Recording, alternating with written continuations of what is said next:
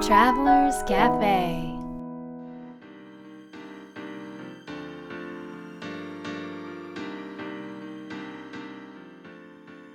ライフトラベラーズカフェへようこそ松田美弘です若菜です。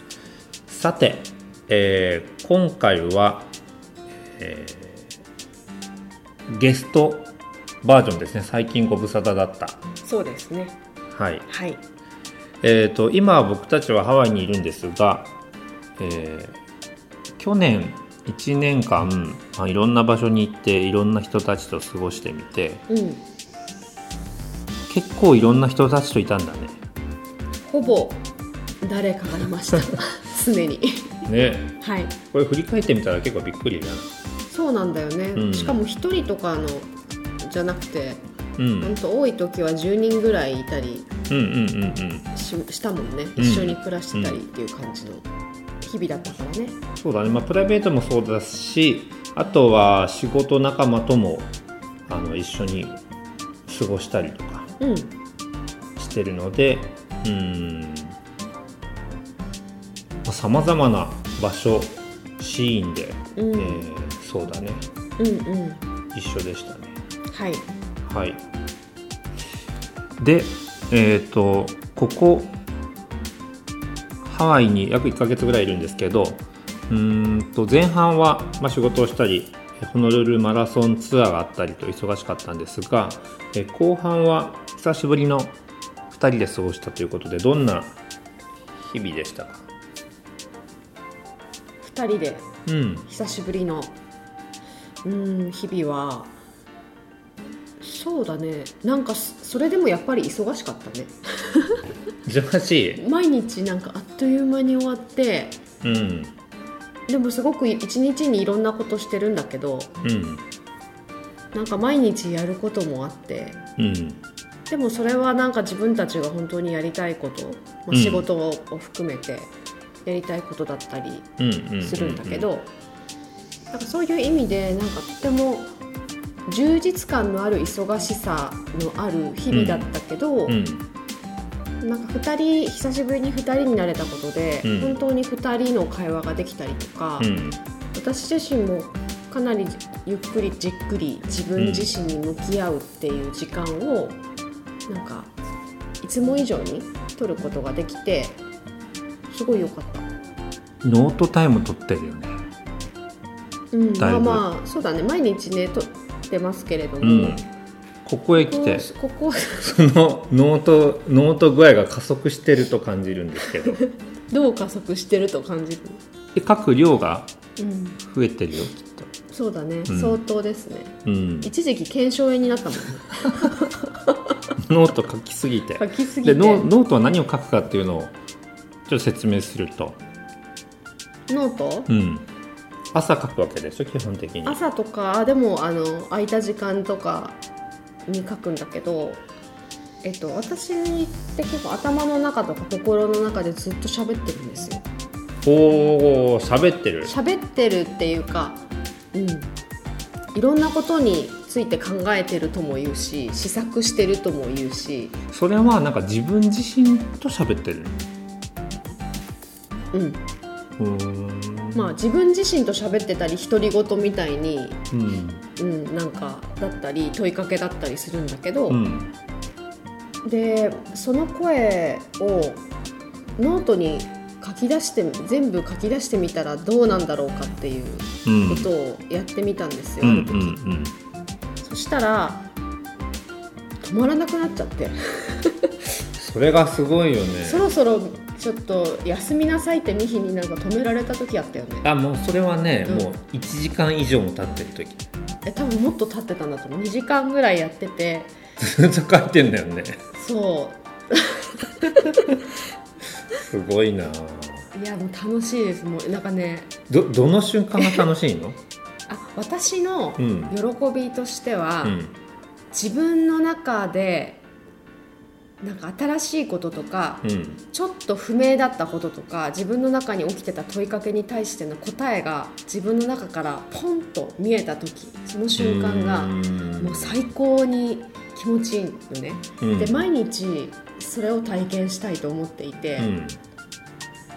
でそれをまあ体験するような、まあ、日々を過ごしてはいるんだけれども、ここでなんか思いっきりそういう時間を取ってみたら、うんうんうん。もうなんかものすごいことになってそれが。気気づきというかもうアウェイクニング。スパークルみたいな。目覚目覚めてばっかりみたいな感じ。そう。へそれがもう楽しくて楽しくてやめられなくなっちゃって、うんうんうんうん。でまたなんか新しく気づくとそこでの問いかけがまた生まれるわけ。うん。じゃあ今度はこういうことはどうなんだろうかみたいな。うんでそのことについてまた考えたり感じたりしてさうん。やってるとまた次の答えが見えてきたうんりして、終わりがないです。ね 探求の旅は終わりがない。ああ楽しい。趣味だからこれ。う んでもあのえこの話をしたらみんな興味持つよね。え何？いやなんか？僕すごいコメントもらいもう何十件ももらったよ。今の話。うんあそうなの？今の話。そう。何十件ももらった、えー、すごいねということで、まあ、そのハワイ暮らしなんですが僕たちがハワイで行く大好きなお店がいくつかありまして。はい。でそのいくつかあの例えばジグっていうあの居酒屋さん。はい。地元のね食材を使った居酒屋さうんんだったり、うんうん。あとはパリスハワイっていうフレンチのお店だったり、ね、フレンチとハワイアンをねうん。あのミックスしたお店ですね。はい、あとはヘブンリーアイランドライフスタイルレストラン。うんうん。もあるんですけどああとアロハステーキとか。うんうん。美味しいよね。そうそうそうそうそうそう。であのーまあ他にもいくつか店舗があるんですけどもそこのグループがありましてそこのグループのあのーマイルドさんっていううん。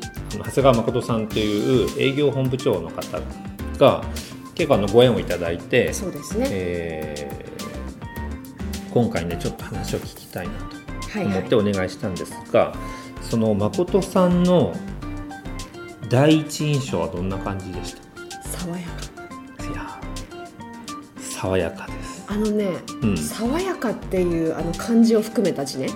漢字、漢字で爽やかってかあるでしょ？うん、書けないけどね。ねまさにあんなかんあれをこうこう全てまとってるような人だよね。爽やかをまとう。そう。だからあのニックネームで、まあ、このね話の中にも出てきますけど、うんうんうん。マイルドさんっていうふうに呼ばれてるんですけれどもあの私の中では爽やかさんだったんですよ最初。ちょっとお呼びできないから心の中だけでとどめておいたんだけれども。確かに爽やかさんだ。爽やか。この分かります？爽やかじゃなないんか爽やか。あ会うと爽やかになるね。なんかこう風こちらも。がねと、うもん。爽やかな風が。そういう意味で本当ハワイっぽいよね。うハワイ。ハワイハワイですね。ハワイも 爽やかだもんね。じゃあハワイさんにしようか。ハワイさん、ハワイ、今日のゲストはハワイさんです。ということで、えーちょっとね、どんなことをされているのかとか、もしくはどんなストーリーがあるのかとか、で、その僕たちが行くお店も、あこういうストーリーでできてるんだっていうのがね、なんか聞いてなるほどなっていうところがあったと思うので、うん。えー誠さんにマイルドさんに爽やかさんに。同じ人物ですけどね。にこれから会いに行きたいと思います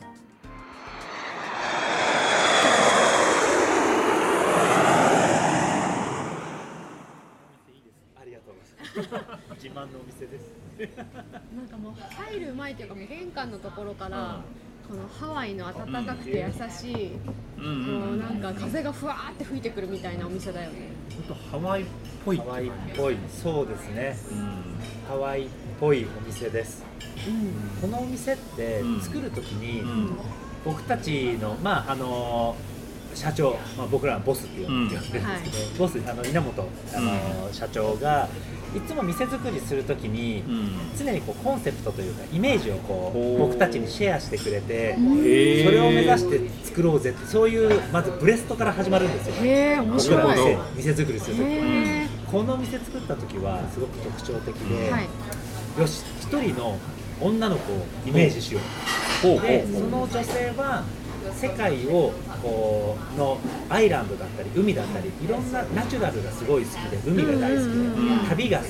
はい。そんな女の子が世界中いろんな旅をして最後に行き着いた場所いろいろ見た後に一番ここが好きって思った場所がうん。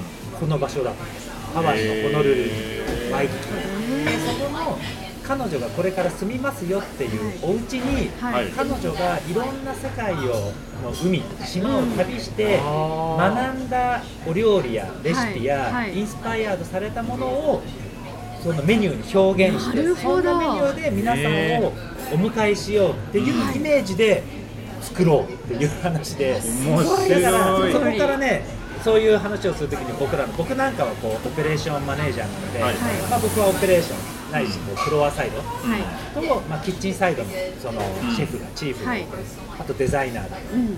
デザイナーも建築のデザイナーだったりお店のこのデコレーションのデザイナー、うん。グラフィックのデザイナー、うん。そのみんなが、えーそのボスのコンセプトをシェアして、うん。よしじゃあこれに向かっていこう、うん。でそれぞれなんかメニュー作りだったり、まあ、ドリンク作りだったり始めていくあ、そんなお店なんでまさにもうその仮想の女の子がはい。みんなを迎え入れるようなはい。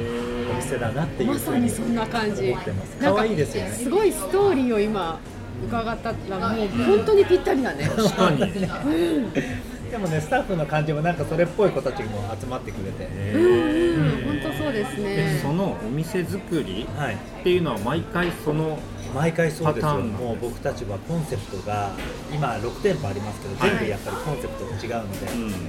やっぱり毎回そういうコンセプトのこんなイメージでいこうっていう話があってそこからキックオフみたいなその流れが多いでですそのコンセプトは、はえっ、とまあボスの方が話されて。そんなボスはそうです、あのーボスが話すんですけど、まあ、それまでに僕たちチームでいろんなディスカッションして、へー。そのイメージとかして、まあ、ボスが、あのやっぱりもう感性のスペシャリストというか、すごいのでこう、クリエイティブが、うん。まあ、ボスがいろんなこう、あの感性に最後、フィルター通してもらって、まあ、みんなにこう、まあ、大きな、ね、あの方向というか、うん。このビジョンでいこう。まあ、そこからそれぞれのデパートメントのみんなが、まあ、それぞれのこの感性を、ねうん。入れてでチームにこうプレゼンして、ううん。んでどんどんパスして形になっていくっていうそういうお店の作り方が面白い。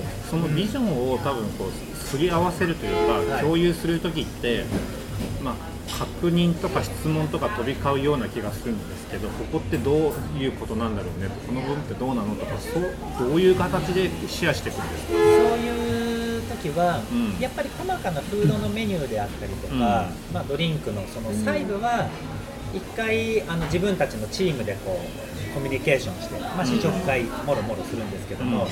まあ、あの僕たちの社長が日本でも仕事がいっぱいあって、忙しいから。なんで定期的に、まあ、この月に、ね、1回2回訪問した時に、まあ、僕らのチームの中でブラッシュアップしたものをプレゼンしてまあ、それを何回か繰り返していろいろこうメニューが精査されてるなるほでもど最初に社長がじゃなくて、チームが作るんですね。最初の最初になんかそのビジョンの種という最か初はチームが作るん最です初はチーム最初はチームでコンバセーションして、うん。ざっと大枠の話とかがこうできた。後に、まあ、社長がこうバッと全部網羅してラップしてこういうイメージでそれは面白い。っていうバージョン。すごいとか、まあ、時にはでも、あのボスが最初にイメージされたもので行こうとか、なんかそういった時もありますけどね、はい。うん、もう本当、お店お店によってです。えー。えでもなんかそのチームっていうところがなんか、あのーキキキーワード、な気がしていてっていうのはあのヘブンリーだけこちらのカフェヘブンリーカフェだけじゃなくて、他のお店にも私たち大好きで。よく行かせていただくんですけれども、どこのお店行っても全てスタッフがみんなハッピーで、うん。仲が良くて、うん。生き生きしてる。このこれってすっごいじゃない？なんかチームとして奇跡だね。奇跡ですよこれは。全ての。いや確率論で言うと奇跡じゃないですか。まあでもそうかもしれないですね。みんな楽しそうにやってくれてますよね。嬉しい限も。うそれを見るたびにどうやってるんだろうってすごく思う。ななんかちょっと全然違う最近読んだ本でのデータなんですけど、はい。日本が、えー、と世界で最も自分が所属してる会社のことを不満に思ってるっていうデータがあるんですよ。そう。っていう中でなんかこんなに楽しそうにうんみんなが働いてるっていうのはあ何かしら秘訣があるんもうちはじゃないか結構ユニークユニークって言ったらまた僕の兄さんたちに怒られちゃうかもしれない。けどそういう社風もあるかなと思って、はいはいやっぱり最初の、まあ、僕たちゼットンというあの、うん。飲食企業で,、うん。で日本の名古屋からスタートして、まあ、うん。僕が今ボスって言ってる方が稲本健一さんという稲本社長が最初に始めた会社で、まあ、その時にやっぱり社長店作りは街づくりっていうこう大きなスローガンを持ってやっぱり僕も若い2001年かれこれ22 3 2歳の頃にそのね、ボスの記事を読んで、うわこのチーム入りたいなと思ってうん。入った一人なんですけども、そうなんですねなんかそういういろんなこう大きな、ね、メッセージを持って、えースタートした会社で、うん。でそのボスはよく雑誌とかであの、ね、あの書籍とかで話されてたのがうちのチームは、えーサイボーグ009ないそう、んんん。でいろんなみんなそれぞれに特化してると。なんかなるほどあのバランスがいい人たちいっぱいじゃなくて、はいはい。なんかめちゃくちゃ足速い人とか、うん。なんかめちゃくちゃまっすぐすごい人とか、うん。なんかそういうメンバーの集合体、ん。なんかでもそんなチーム感はあるなと思ってて、うん。うん。あのーすごくねなんかそういうなんなんていうの感覚っていいなと思ってすごく、まあ、チームであの、うん。取り組んでるんですけど、はい。まあ、あと今のあのゼットンの日本の、えー社長さん、まあ、2代目社長の、うん。えー鈴木社長という方がうん。僕マイルドっていう変なあだ名があってその、うん。マイルドの名付け親の。そうなんですね。そう鈴木社長が店長の時に、うん。あの銀座ゼットンっていうねゼットン最初名古屋でスタートしたんですけど、うん。東京進出して、うん。この最初の大きなお店があってそこの店長、えー鈴木社長がやる。うん。で僕オープンスタッフで入って、うん。まだ店長みんなの名前がこう覚えられないから、ん。僕呼びたくて、うん。ちょっとあのすごいマイルドなやつがいるから あいつを呼んでくれって言ってみんなも分かんないからマイルドさん誰ですかみたいな話になって。面白い。まあそんな話ごめんなさいね余談が多くて。それでそれでマイルドさんってマイルドでみんなにそこからもうあの20年マイルドです。すごい。なるほど、なんか海外にいたから、ん。なんか海外ネームで参りとか思いきや。まさか日本で。鈴木社長に、はい、あの名付け親です。あー面白い。でもね鈴木社長は、あのよく語られるのが、うちの会社は行ったもん勝ちの社風があるっていう話があってもうそれぞれ、あのーいろんなバックストーリーあるんですけども、うん。まあ、今ハワイで僕の上司の、あの菊池副社長ハワイ社の副社長がいるんですけど、まああの菊池副社長もやっぱり海外でずっとビジネスしたいってずっとずっと言い続けて、うんはい。今ハワイの副社長されてるへそれ僕ねあ僕本当にそれこそ20年近く前に、うん。あの読んだ時のゼットンの話でゼットンが最初これむか前の話なんですけどね、うん。居酒カフェっていう当時ああのトレンドワードがあって、うん。もう今や死後になってるかもしれないですけど、居酒屋とカフェが、まあ、合わさってまあ、そういう、まあ、居酒屋ベースのスタートだったんですけど、うん。チームの中で、えー会社を辞めたいですっていううん。スタッフが出て、はい。なんで辞めたいん。だソムリエになりたい。でも居酒屋とカフェだからソムリエっていうポジションがないんですよ。確か何？に、レストランやるか。うん、ええで彼はソムリエとしてうん僕たちのチーム Z のチームで勤務ができると、へなんえかそんな話だったり当時また別のスタッフが辞めたいです、どうして東京に行きたいんです。東京行くか。らで東京に来て。なんかそんな話があってやっぱりねそういう話なんなんていうかな社風というかうん。あまりなんかいいよなっていうふうに思って。うん。で僕ももう長くかれこれ Z の最初2001年に入ってね2019だから18年。途中でちょっとオーストラリアに自分でまあ留学みたいな感じではい抜けた時期があったので出戻り期間あるんですけどはい。まあ出会って18年このチームでがね頑張らせてもらってるなと思って。そんなさなかで僕の中のなんか Z という会社僕たちのチームという会社うん。がなんかこのね18年経ってなんか生まれてきてて。それは何かというともちろん飲食店。一番メインは飲食店で、はいね、毎日こう美味しいカフェラテジントニック作って生計立てるのが僕らの仕事なんですけどそのもう一方で僕はこのゼットンという場所が自己実現の場所って思ってるんですよ。おうーんもちろん会社で勤めて飲食で勤めてるんですうん。飲食店っていろんな感性を持ってる人たちが集まってて集まりやすい場所だと思うんですよね、まあ僕なんかは言ったらサーフィンが好きとか僕ギター弾いたりするうん。音楽が好きとか、うん。でもそういうカルチャーってこの飲食まさにヘブンにこのお店はねそれこそサーフィンコンセプト、はい、サーフィンも置いてありますねここに、うん。そうそうでサーフボードもあってこういう気持ちいいねアイランドレゲエの音楽とか、はいはい。まあ、こういったもんもあの加えたり。はいでそこがなんか僕なんかはあの飲食店、ね、人と人の出会いも好きだけどサーフィンも好きだし音楽も好きだし、うん。それを続けながらその感性を仕事に生かせてるっていう、うん。なんかそれは一つの僕の自己実現だなと思って。なるほどなるほど、でもその中で例えばあのお二人にもいらっしゃってますパリハワイ、はい。パリハワイのマネージャーなんかは陶芸が好きなんですよ、うん。彼すごいクリエイティブなアーティストで。はい。で彼の作ったお皿。で、まあ、シェフと彼マネージャーなんで、はい。マネージャーの中で次のお料理こんな皿で出し、ね、ご提供したいよね。はい。で彼がデザインしたお皿でご提供したりとか、うん。なんかそういう自分が好きって思ってるものとこの飲食という仕事をうまくリンクして、うん。それがなんかみんなに応援してもらえる環境というかチームがあるなと思う、うん。なんで僕の中では自己実現する場所、はい。するチーはいムっていうのがなんかすごいしっくりくるなと思って。最高の職場ですね。気持ちいいですよ。でもねそんなメンバーいっぱいいますようちは。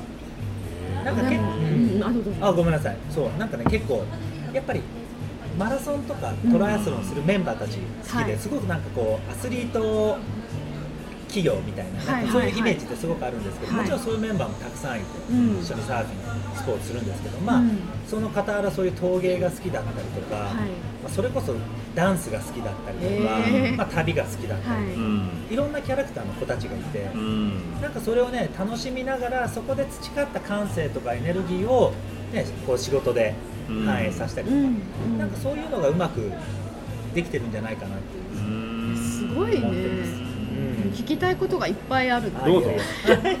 でも溢れてくるんだけどあでも最初に聞きたいのはでもなんか例えばその18年前に誠さんが、はい。その社長のそのなんだろうコンセプトっていうか、うん。働き方の哲学っていうところに惚れて、うん。それを一生懸命吸収してそしてそうですね。再現して働いてきたわけなんですけど。あの愛深き厳しさ深きうん、あそうなんですね。やっぱり厳しさもあり、はい、愛たっぷり。をでももう多分それを吸収した誠さんはいるわけなんだけど、でもどんどん新しいお店ができてくると、うん。新しいスタッフの人たちがどんどん増えてくるじゃないですか。うん。でもちろんその誠さんが伝えてたとしても、うん。その誠さんが受け取ったものと同じ熱量だったり深さだったりのなんかこう働き方とかうん。大切に会社がね大切にしていることっていうことが、まあ、なかなかこう伝わりにくくなるじゃないですか、うん。年が経つことに。うん。それはどのよううにん伝えてう、ん。なんかこうみんなが一つになってるのかなって思いそこはます。ね本当にねテーマですよね。へテーーマだなって僕も思ってて、まあ、よく僕らのねあのマネージャー陣というかそう、まあ、月に1回会議ミーティングするのでその時に話したりするんですけども、でもそうですね。結構ねあのうまくできてます。やっぱりコミュニケーションしっかりしてます。なんか、うん、コミュニケーションしっかりしてて、で僕たちは今、えー6店舗あって、うん。でまあ、僕はその6店舗の営業の統括っていうポジションをしてるんですけど、うん。やっぱりその店長6人たちとは本当に密にコミュニケーションして、うん。なんかこういう僕が僕の上司しかり、うん。あのねボスたちからこういろいろインなんインスパイアとされたことを、うん。その6人のメンバーたちにはしっかりこう共有というか、うん。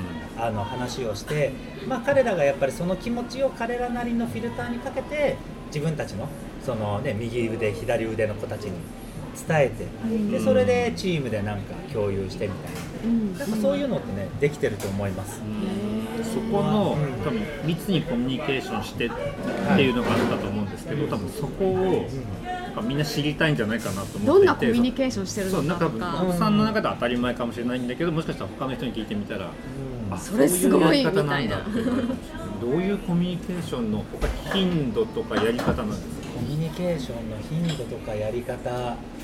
まあでも一般的なところは多いと思いますよ、うん。普通にもうね着座で話す時もあるし、うん。ご飯食べてお酒飲んでっていうところもノミニケーションももちろんあるしああのヘブンリーの店長とはあのマラソンしながらですね。それはね日本の人はなかなかないマですね。ラソンしながらここはねイートローカルのお店なんで毎週土曜日に、はい。うん前お話ししたそのはい。ファーマーズマーケットはい。に地元野菜を、あのはいピックアップしに行くんですけど、うんで車で2人で行って、野菜乗せて、うん。でそこから、まあ、10キロぐらいランニングしながらいろいろは話してでもその間に結構いろんな話しますへね、ーあランコミュニケーションはやっぱりいいですよすごく。ランコミュニケーション。ランコミュニケーション。それはでもねよくわかる気がする。ランミーティングそうなんだ。ランミーティン僕僕もたまにしますもんあランミーティング、うんえそうなの？これはいいですよそう。すごくえどんなところがいいの？私全然ランしないから。どんなところ？いや話すしかないっていうか。えー、でもなんかねこう走っててやっぱり気持ちもなんかこうよね抑揚感ですか高揚してるというか、はいはい。ポジティブな話がいっぱいできるんですよね。なるほど。そこがポイントかも、よし。でなんかやけに熱くなってきてよし行こうみたいな。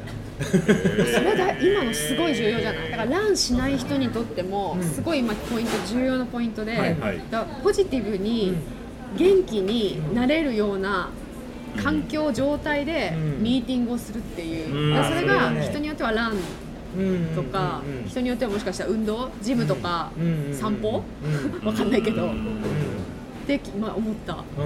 それはねすごく。でもそのランコミュニケーションの時は仕事以外の話も結構するんですか？仕事以外の話もします。ジェネラルにします。仕事以外の話もするしプライベートな話もするし、うん。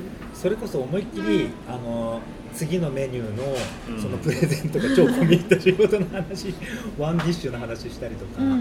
いろいろします。なんかそこがポイントなんじゃないかなと思うんですよ、うん。なんかいやこえー、と例えば部下とのコミュニケーションだと、まあ、仕事の話をする。ううん。んなんかまあ一般的だけど確かに。こういろんな話をするっていうところがなんか、まあそうですね。近くなってる。ねハワイの結構うん。なんか一つのキーかもしれないですね。いいじゃん。なんかへ島じゃないですか、うん。島でやっぱり会社で勤務してるから上長部下っていう、うーん。あのヒエラルキーもあるんですけど、うんまあそこからねあのクロックアウトして終わったらなんか同じ島に住む仲間っていうか同士っていうかやっぱりしかも自分たちね日本っていう祖国から離れてちっちゃい島で一緒に生活してるから、うん。本当になんていうか生活のね一つ一つの悩みっていうか困ってることとかやっぱりみんなでね、まあ、こっちってお花って言うんですよ。そういうファミリーみたいな。あうんうんうんなんかお花の気持ちを持って、うん。ね、最近どこどこでねスーパーあそこちょっと潰れちゃって最近ここのメンバーになると安いよとかなんか本当に超生活感の、なんか情報共有とかなんか本当に一緒に生きてるって感じ。です一緒に生きてるっていいですね、やっぱりその家族的コミュニティっていうのはキーワードですね。あそれはそうですね、うん。ハワイそれは結構ハワイならではだと思います。ね、なるほどそれはそうだと思いますね、はいうんえー。あとね聞きたいのは、もういっぱいあるんですけど、どうぞ。いつもあいつはお会いしてもね。てか毎毎回こうあのお店に行くたびに必ずご挨拶をしてくださって、うんうん。会いに来てくださるっていう、もうそれだけでも感謝なんですけどその時に受け取るそのなんていうの？エネルギーがいつもまっすぐでそれはありがたいななんかね何の屈折もないんですよ。だからすっごく爽やかにいつもなんかこう受け取る。うん。でそのまっすまっすぐさってすごいなと思ってて、え例えばさっきもおっしゃってたようになんかすごいたくさんボスから愛もいただいたけど、うん。すごい厳しさもいただいたっておっしゃってたじゃないですか、うん。でやっぱり人ってそういう厳しさをいただく機会がある時うんでやっぱりちょっと自分が後ろ向きになったりとか、うん。ちょっと曲がってしまったりとか、そういう時があると思うんですけど、ん。誠さんはどのように受け取って乗り越えてきたんですか、うん。厳しいことを言われる時はでもなんか自分が一番まあ新入社員っていう時期はうん。あったので、うん。その時は分かんないんですけどやっぱりチームのリーダーというか上司になっていくと注意しなきゃいけない、うん。うん。でも部下と向き合う時って優しいことを言う時と厳しいことを言う時って厳しいことを言う時の方が辛いんですよねやっぱり、うんうんなんかうん。嫌な気分になるし、うん、とても気を使い嫌なますし、ね、嫌な気分ね落ち込んじゃってそうそうそうそう。あれじゃねえかな。でもやっぱり大切なことだからちゃんと伝えなきゃいけないし、はい。なメリハリも大事だし、うん。っていう気持ちを思うと、ね、僕の上司たちも優しいこと言ってる時も厳しいこと言ってる時も辛いだろうなっていうふうには思うんですよ。ねいや素晴らしいねいやそこは真摯にやっぱり受け止めてやっぱりしかも厳しいことをもちろん自分よりも経験豊かなんであのうん。今のポジションをされてる、ね、僕とやっぱり先輩たちしかり上司たちなんで、その方たちから見て足りてないって思ってるからここどうなんだって来た時に、あやっぱそうだなって。いうなるほど。そこは素直にあの思うようにして。素晴らしい。ねなるほどね思います、うん。はい。素晴らしい。それいいねその考え方。うん。いやでもありがたいと思います厳しいことをそうですよね。言ってくれる本来はね、ううんん。なんか見せてくれるっていう。でもなんかどうしてもこう自分に向きがちな時って、そうそういう時に自分に向きがちじゃないですか。なんかこう落ち込んじゃって。でもそう今のなんかおっしゃったことを考えてみるとそうやってなんかちょっと相手の立場を考えてみたりとかなんかそういった相手の愛とかを思うことで客観的に受け止められるっていうのはあるんだなってすごい思いまそうですすね。うーん。すごい。不良不良の時はもう走るえサー。フィンしてそうすると一回リセットされるっていうか苦しいから、はい。あでもねそれ今日ね、はい僕、はい。行きつけのあの針のあの鍼灸針,、はい。あの先生のところで今日も施術受けてきたんですけど、ん。ちょっとそんな話になって、うん。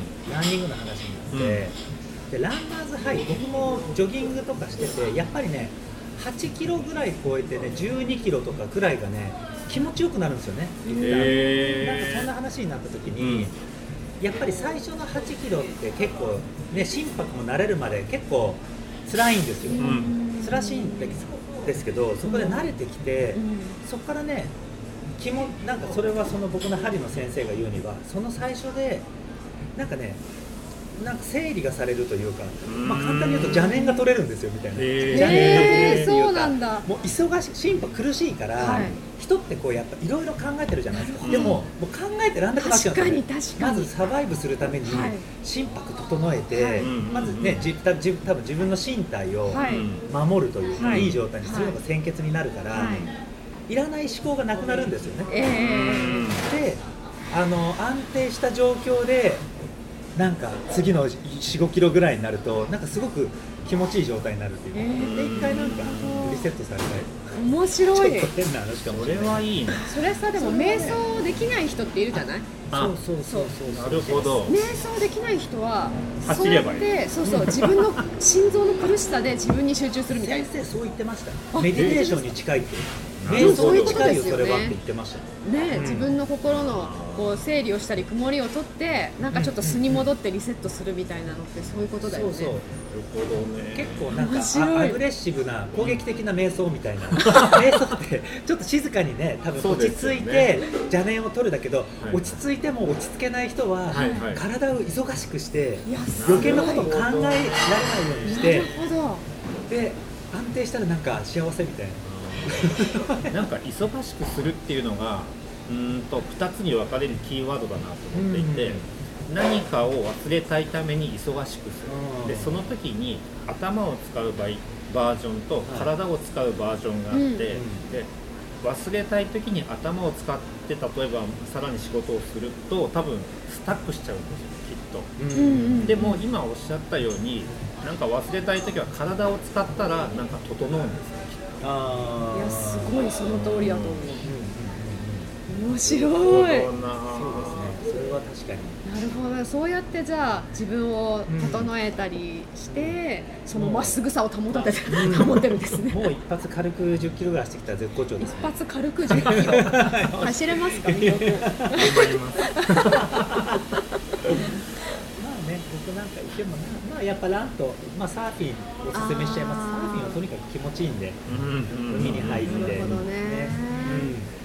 うん。でも、みひろさんもスイミング、まあ、海になんかね。泳ぐか潜るか、うんうん。気持ちいいですよね。気持ちいいです。本当に気持ちいいです、最高っす。まあ確かに海に行けなくなると精神不安定になりますね。いやあのあのこのねく空気が周りがそうそうよどんでくるんですよ。わかる。わかる。でなんか頼むから海行ってくれっていう時があります ります、すごく。海入ると気持ちいいですよね。なんかスキッとしちゃう。うん。そういうのを持ってるといいよね。その自分にとってのなんかすっきりすることとか好きなこととか。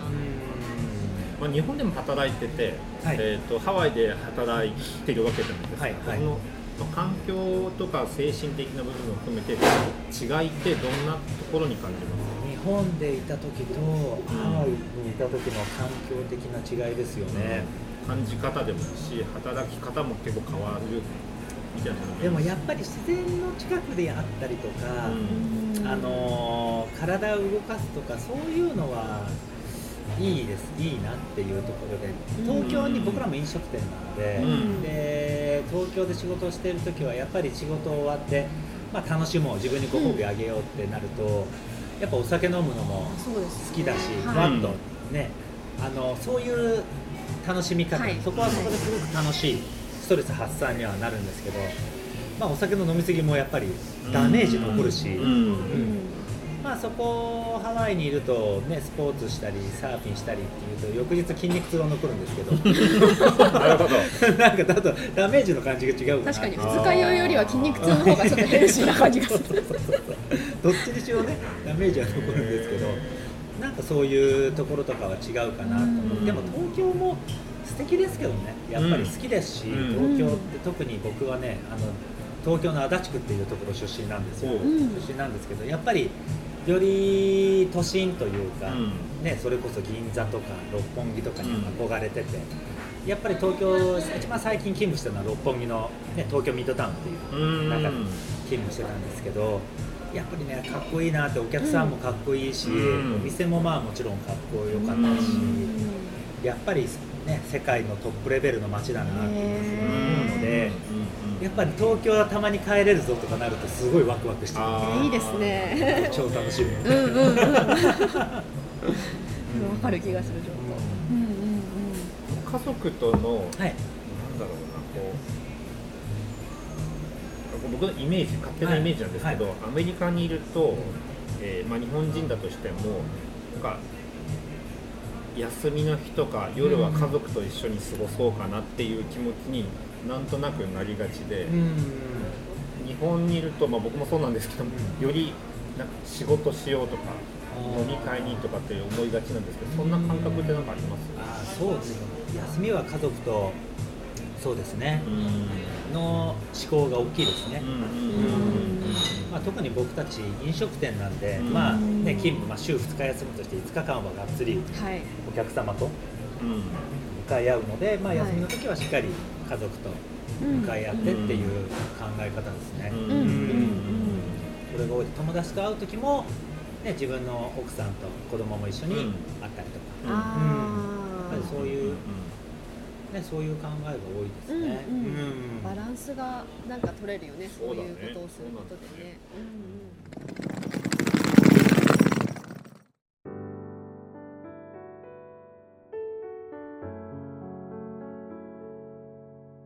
いい話だったね。いやーいい話でしたね本当に。なんかあの爽やかなまっすぐな、美しいこのエネルギーがうんどうやってできてるかっていうか、うん。そしてこのお店、ういろんんなどこのお店もすっごくみんな楽しそうでハッピーでいる秘訣うん。みたいななんか元がいっぱい詰まってたね。そうだなんか仕事のヒントチーム作りのヒントが、うん。まあ、すごいたくさん詰まっていたなっ確かにていう確かに。気がしましたね。はい。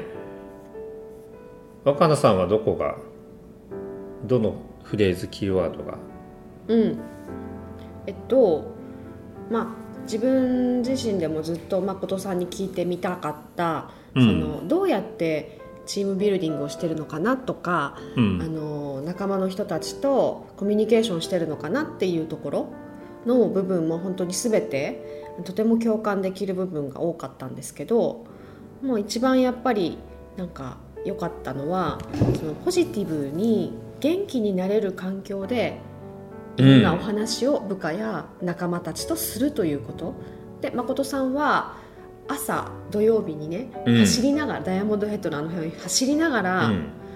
あのいろんな話をするっていう。店長爽やかなね朝の早い時間にね、うん。うんうん、っておっしゃってたと思うんだけれどもそれってすっごく大事なことだと思わない？どの辺が一番重要だと思う？うーんとねなんて言うんだろう。やっぱり話をしようっていう時にね例えば部下や仲間たうんち仕事仲間と話をしようって言った時ってやっぱり、あの簡単な話とかハッピーな話だったらまあさ別にどこでもさ気軽にできるわけなんだけど割とこう真剣に話さなきゃいけない時だと思うのよこういう時って。なるほど、うん、でそういう時になんか自分自身も話す方も話される方もやっぱりどこかやっぱり緊張したりこうあの真剣になりすぎちゃったりあの力が入りすぎちゃったりするじゃないですか。うん。だけどやっぱりなんか人間って環境にものすごく左右される生き物だと思うから、うんうんそれがどれだけすごくこうまあちょっと例えば怒ることだったりとかうんう、ん。うん、なんかそういうことだったとしてもなんかすごく狭い部屋でああそれやだ。壁に囲まれてうん。それを話すのと、うん。風が抜ける太陽の下でうん。すごく爽やかな朝の空気を吸いながら話したり受け取ったりするのでは全然違うと思うんだよね。受け取る感度というか場所が受け取る場所が違うか。そう、なるほど、ね、この自分の中の受け取る場所もそうだしあとは話す場所も違う、うーん。話す人うんの側のうん。話をするうん。この立ち位置が立場っていうの立ち位置だね、もうなんかこう例えばもうこれちゃんと言わなくちゃって思ってたとしても、うん。その爽やかなさ朝の空気の中にいたらすごく優しい気持ちになれて、うんなんかこういろんなことがこう理解しできたりとか、うん。そして理解した上でこう話ができるうん。みたいなことができたりとか受け取る方ももう自分なんて自分なんてっていう感じで狭い部屋だったら受け取るかもしれないけどうん。そういうなんか気持ちいい場所の下で話を聞いた時にもちろんその落ち込むかもしれないけれども、うん。でもやっぱり頑張ろうっていうような前向きなうん。自分で受け取れる。んじゃないかなって思うから。なるほどね。なんかねやっぱそれってすごく大切だと思うんだようね、ん。ランコミュニケーションはいいですよね。ああ走りながらそう僕も走りながら喋ったりするんだけど。うんうんうんうんうん。どどんなところがミヒはいいなって思ったの、まずね息が切れるから余計なことが話せない。まあねとあとまああの放放送でもね言ってたけどあの前に走ってるからもう前向きな話しかならないと。うん。いうのはねやっぱいいなと思っでも本当そうだよね。同じことを話すのでもた、さう、ん、やっぱどうどこを向いてどうやって話すかでその後何が生まれるか変わってくるじゃん。そうだね、そうそのあり方ってさ自分の気持ちの部分とかうん、思考の部分で整えられることはたくさんあるんだけど、でもやっぱりなんかそういう環境とか、うん。なんか場所に身を置くことで、うん。もっとそれが簡単に自然にできるんだよね。うんうんうん。それはとてもいいヒントになったと思います、はい。ミヒは他にありますか、僕はねなんかこのあの誠さんのところの会社がね言ったもん勝ちの社風っていうのがあって、うん。まあ、これ言ったもん勝ちの社風ってどういうことかっていうとその会社辞めたいって時にソムリエしたいからじゃあそれを作ろうかとか、えー会社辞めたい東京行きたいからじゃあ東京会社で、ね、進出しようかとかっていうなんかこの事業の作り方がなんか自然だなと思って、確かにね。無理にさあの計画書作ってこう店舗を増やしていってっていうよりもその人がやりたいことを会社の事業と重ねてやっていくっていうのはねすごい共感するし、うん。まあ、僕たちも、ね、そこを意識してうん。あの、同じようにやってるのでうんうんうん。これはすごくね共感したなっていうふうに思います。本当だよね。自然だもんねそれが。だってその、うん。なんだろう。働いていく人がこうモチベーションをうん。持って楽しくこうは働ければうんうんまあねそのことはうまくいくじゃないですか,、うん。うんらその動機があるじゃないですか。その動機をそのままなんだろう形にしてあげるわけだから、うん。そりゃなんかすごく自然にうまくそうだね。いく方法だよね。自然だしモチベーションも上がる。そうそうそうそう。おお互いにね、うん。うん、お互いにすごくいいと思う、うんうんまあ、全ての会社でねこれをすぐにやろうというのは難しいかもしれないけどもこのような考え方であのビジネスを作っていくっていうのはちょっとこれからのやり方かなというふうにね。うん。思っております。はい。ということで、えー今回の魔法の質問はどんな仲間を作りたいですか？どんな仲間を作りたいかです。えー、とこれは誠さんの話の中であのーまあ、お花まあ、お花ってファミリーという意味なんですけどその仕事仲間ももう家族のような感じで、まあ、僕たちもよくするキーワードなんですけど家族的コミュニティっていうね話がありました。でそういう意味でどんな仲間を作りたいですか？という質問に答えていただければと思います。ということで次回は誠さんのストーリーに。なんか目を,、目をキョロキョロしてるけどどうしたの？あら今日は魔法の質問に私たち答えなくていい答えてんだっけかいつも。うんそうだよ。久しぶりすぎて忘れ あもうあべ終わ終わるんだと思って今目がね目が大きくなっちゃうキョロキョロしてた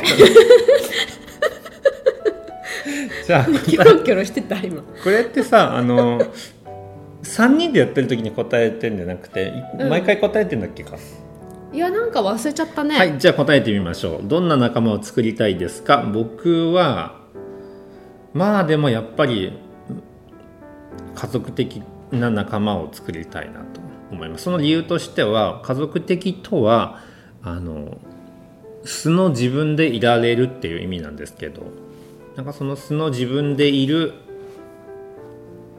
のが OK な人たちとなんか物事を作っていきたいなと思ってます。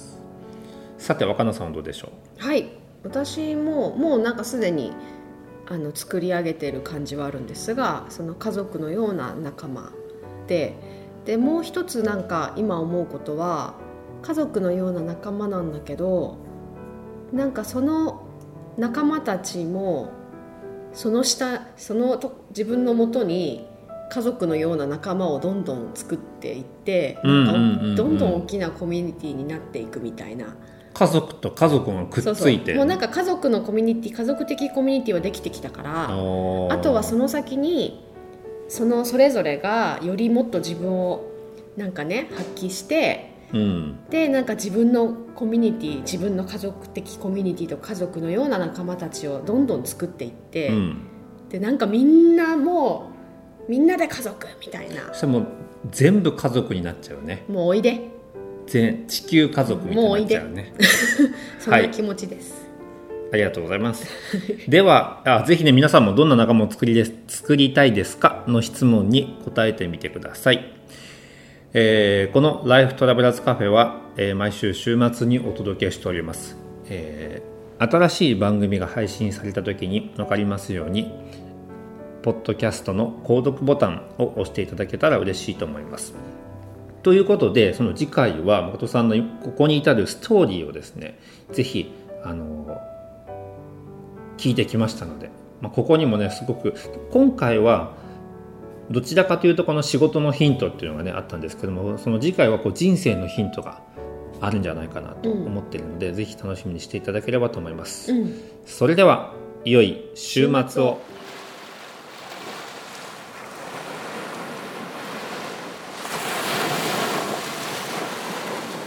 Life Travelers Cafe